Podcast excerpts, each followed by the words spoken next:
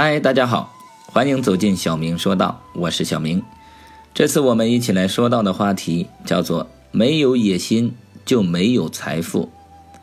人爱钱，并不能成为富翁，必须钱爱人才能成为富翁。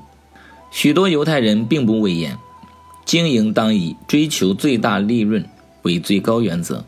如果你有一块钱，却不能做成十元甚至一百元的生意，你永远成不了真正的企业家。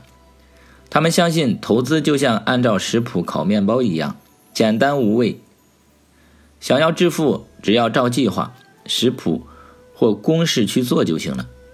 德国一家电视台有一档智力游戏节目，栏目名称叫《谁是未来的百万富翁》，因为奖金丰厚，吸引了许多德国观众。但这档节目有一个特点，就是每答对一道题，就可以获得相应的奖励。而如果继续答题时没有回答出来，那么就退出比赛，并且剥夺已经取得的奖励。前十几期没有一位参与者能获得一百万马克的奖励，能够在节目中有所收获的，只是一些见好就收的人。自节目开播几年来，虽然参赛者强手如林，可真正一路过关斩将到最后的人从来没有出现过。因此，几乎所有的参与者都学乖了，最多到十万马克左右便放弃答题，退出比赛。直到一位叫克拉玛的年轻人的参与，才第一次产生了百万巨奖。令人奇怪的是，克拉玛取得的百万巨款，并不是因为他知识渊博。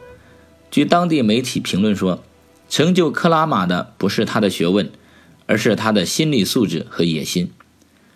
因为在五十万马克之后，每一题都相当简单，只需略加思考便能轻松答出。那么多人与巨奖失之交臂，都是因为自己见好就收，没有成就百万富翁的野心。我们为什么不能成为未来的百万富翁呢？法国媒体大亨巴拉昂于1998年去世，在他遗嘱中把100万法郎作为奖励，奖给揭开贫穷之谜的人。在4万多封来信中，只有一名叫蒂勒的小姑娘猜中谜底。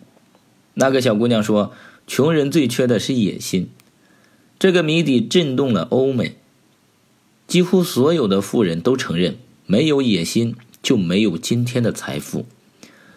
不论处在什么样的社会环境中，只有树雄心、立壮志，才能干出一番轰轰烈烈的事业。